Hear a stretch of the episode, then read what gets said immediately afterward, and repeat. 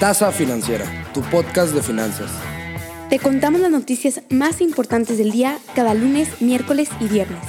Y todo en menos de 10 minutos. Así que saquen sus tazas de café y comencemos.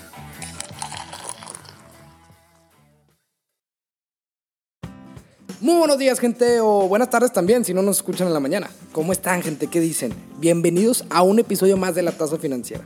Feliz de estar con ustedes en este miércoles 24 de marzo, ombligo de semana. No le vayas a aflojar, cierra con toda la semana y vamos con la primera noticia del día. Cada vez se ponen más sabrosas las guerritas entre Estados Unidos y China, ya que todo parece indicar que la nueva víctima de esta batalla comercial es Tesla.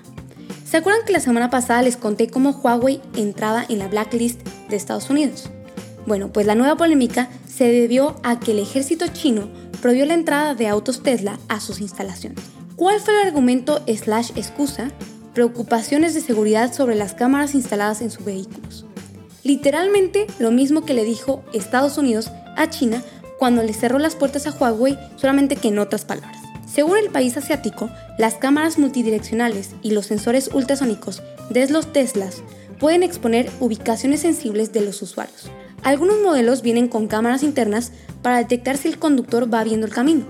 Claro que esto hizo que le diera un mini heart attack a Tesla, ya que en un evento salió a decir que si Tesla usara sus autos para espiar en China o en cualquier lugar, los cerraría.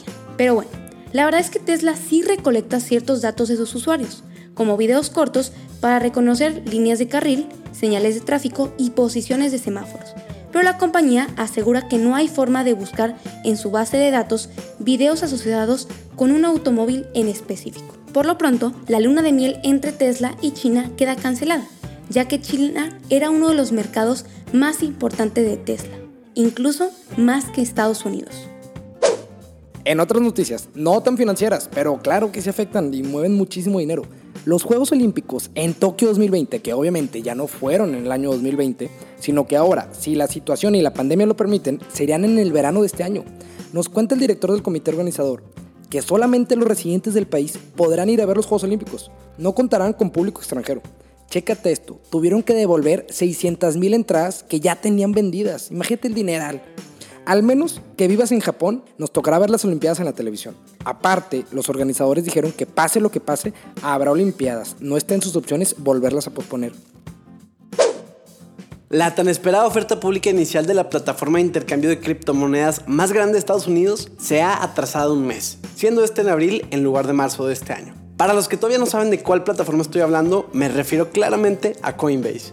Y en realidad no se dio ninguna razón para este retraso, pero Bloomberg señaló que la Comisión de Mercado de Valores de Estados Unidos, o la SEC como muchos la conocen, ha estado revisando el plan de la bolsa con sede en San Francisco para una cotización directa. Coinbase anunció formalmente en enero sus planes de salir a bolsa en el Nasdaq y la semana pasada registró hasta 114.9 millones de acciones para ser negociadas. Las acciones de Coinbase clase A harán su debut en el Nasdaq bajo el ticker Coin, así como moneda pero en inglés, Coin. Para concluir la noticia, les cuento que Coindesk, el sitio de noticias sobre criptomonedas especializada en Bitcoin más que nada, contactó a Coinbase, pero no recibió una respuesta a la hora de la prensa. Entonces, nadie sabe por el momento por qué se dio este retraso, pero esperemos que esta no se siga retrasando, ya que Coinbase es una empresa que ya muchos están esperando adquirir de sus acciones. Ahora les haré una pregunta de cultura general. ¿En qué año se publicó el primer tweet de la historia? En 2006 y fue enviado por el cofundador y actual consejero delegado de Twitter, Jack Dorsey. Literalmente es toda una reliquia. Pero bueno, esta reliquia virtual acaba de ser vendida este lunes en una subasta digital por 2.9 millones de dólares, dinero que será donado a la lucha contra la pobreza en África. El comprador fue Cinestati, CEO de la firma electrónica Bridge Oracle, especializada en inyectar datos externos a sistemas de blockchain, en traducción, el ADN de Bitcoin.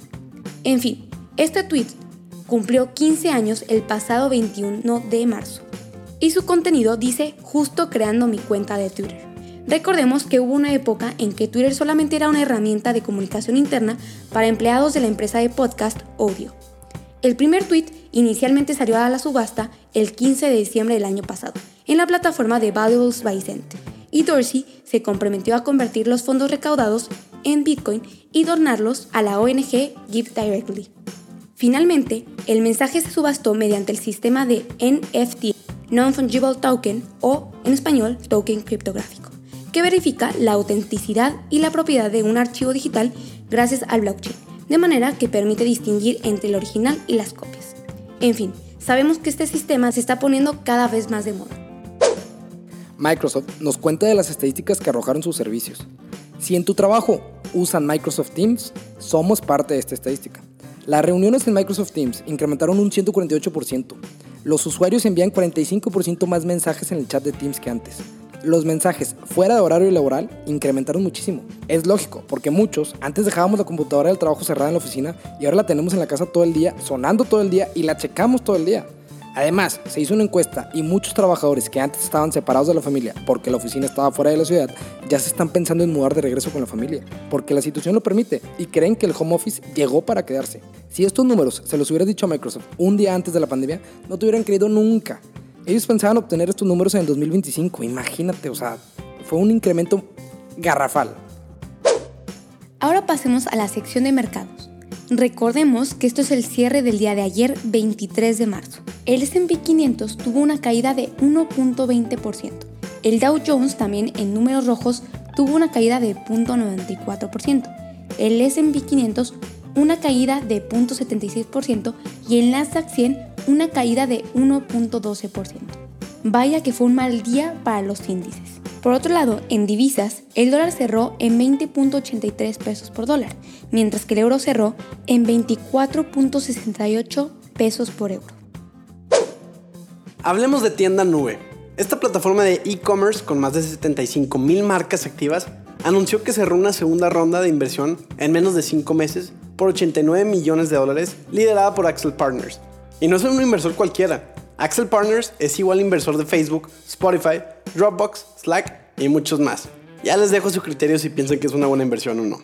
La compañía dice estar muy emocionada, pero sobre todo comprometida con miles de emprendedores mexicanos.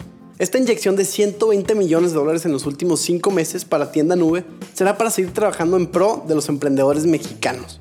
Para entrar en tantito contexto sobre qué es lo que hace realmente esta plataforma, Tienda Nube es una plataforma que busca que todo negocio tenga su propia tienda online brindando las soluciones necesarias para el desarrollo de la misma, como logística, medios de pagos, conexión con redes sociales, acceso a múltiples canales de venta y las herramientas para administrar y detonar un negocio. Y bueno, claramente las condiciones actuales del confinamiento demostró que América Latina estaba preparada para abrazar el e-commerce como un servicio a largo plazo. Es por eso y por sus grandes resultados financieros que Axel Partners decide invertir en tienda nube la inversión de tienda nube pretende apoyar a las pymes mexicanas para garantizar el acceso a mejor tecnología en el e-commerce y permitir ventas fáciles y rentables. Además, escúchenlo bien, Tienda Nube lanzará en 2021 la primera universidad de e-commerce y buscará hacer crecer el e-commerce de las pymes. Pues híjole, cada vez hay más controversia con todo el tema de las criptomonedas. Espero que todos sepan quién es Jerome Powell. Y si no, bueno, pues es el presidente de la Reserva Federal de Estados Unidos o sea, la Fed. El punto es que dijo que las criptomonedas no son una alternativa al dólar. El presidente del banco dijo que no son una reserva de valor útil por su alta volatilidad y no solo por eso, sino que además son meros activos especulativos sin respaldo de ningún tipo. Lo cual es bastante cierto, ya que las criptomonedas son monedas virtuales que apenas están empezando a regular y que no están respaldadas de ninguna forma. En fin, en una conferencia sobre innovación organizada este lunes por el Banco de Pagos Internacionales, BIS por sus siglas en inglés, Powell consideró que las criptomonedas son más bien activos especulativos y esencialmente un sustituto del oro más no del dólar. Finalmente, el presidente dijo que el Banco Central estadounidense no tiene prisas por crear un dólar digital. Pero ojo, esto es algo que ya ha confirmado China está empezando a implementar para acelerar los pagos digitales. Pues les traemos una noticia un poco confusa, pero para eso estamos, para hacerlas lo más sencilla posible. Salió a la luz un porcentaje que es sumamente importante para las televisoras como para las compañías de streaming. El porcentaje dice en dónde están reproduciendo las personas los diferentes streamings que tienen en su casa. En promedio, más del 62% de las páginas de streaming se están viendo desde una televisión inteligente. ¿Qué quiere decir esto? que incrementó muchísimo la pandemia dónde ves tus series o tus películas favoritas. Las compañías de streaming necesitan este dato para saber dónde invertir su dinero en mercadotecnia, etcétera, para muchísimas cosas. Pongamos un ejemplo. Netflix no le sirve de mucho hacer alianza con una compañía de iPads o tablets o computadoras si más del 60% de sus usuarios ven sus series en la televisión.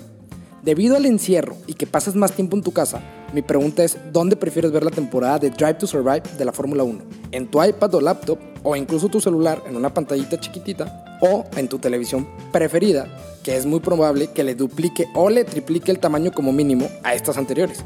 Que por cierto, vean la serie, el capítulo 9, lloras con Checo Pérez, en verdad, qué orgullo.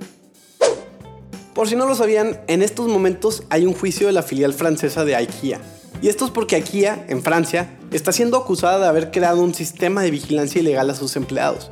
Y este juicio empezó este lunes 22 de marzo en un tribunal penal de Versalles, cerca de París. Esto es grave, ya que todo el tema de privacidad de datos y ahora de vigilancia personal es bastante sensible. Y esto desde las recientes acusaciones sobre Facebook. ¿No se acuerdan de Mark Zuckerberg peleándose contra el gobierno en la corte tribunal? Todo este tema se ha desatado claramente. Nadie se quiere sentir vigilado. En fin, la filial del gigante sueco de muebles se enfrenta a una multa de hasta 3.75 millones de euros, que son como 4.4 millones de dólares, y también se juzgan a 15 personas, entre ellas gerentes de tiendas, funcionarios de policía y antiguos ejecutivos. El caso revelado en 2012 inicialmente fue anunciado por un sindicato y provocó el despido de cuatro altos directivos de la empresa. La investigación sacó a la luz la existencia de un sistema de espionaje de los empleados, pero también de los candidatos al empleo, que se extendía por todo el país. Según la acusación, se recibió información de varios centenares de personas, entre ellas sindicalistas, y se analizaron escrupulosamente sus antecedentes penales y su estilo de vida. En fin, el juicio durará hasta el 2 de abril y veremos si realmente penalizan al gigante de muebles IKEA por estas acciones de vigilancia ilegal. Ahora pasemos a nuestra sección favorita del podcast, el recap. Los Juegos Olímpicos en Tokio no tendrán público extranjero. China prohíbe la entrada de automóviles Tesla a sus plantas. Se retrasa IPO de Coinbase un mes más. Tienda Nube cierra segunda ronda de inversión. Se vendió el primer tweet de la historia por 2.9 millones de dólares. Microsoft revela sus cifras y porcentajes en su plataforma Microsoft Teams. Arranca juicio de la filial de IKEA en Francia. Porcentajes de donde las personas ven las plataformas de streaming alerta a las empresas de streaming. Jerome Powell, presidente de la Fed, habla de las criptomonedas. Y con esto terminamos el capítulo de hoy. Y les voy a tener que pedir una disculpa porque claramente nos pasamos del límite. Pero pues, como podrán ver, nos tocaron muy buenas noticias y tenemos que explicárselos de la mejor manera posible. Espero hayan disfrutado esta tasa financiera y se hayan mantenido actualizados con las noticias más importantes del mundo financiero. Sigan nuestro podcast en Spotify, Apple Podcast, donde nos estén escuchando. Y también en nuestro Instagram como arroba tasa financiera para que no se les pase ningún capítulo. Yo soy Daniel González y les deseo un excelente ombligo de semana. Nos vemos este viernes. Hasta pronto.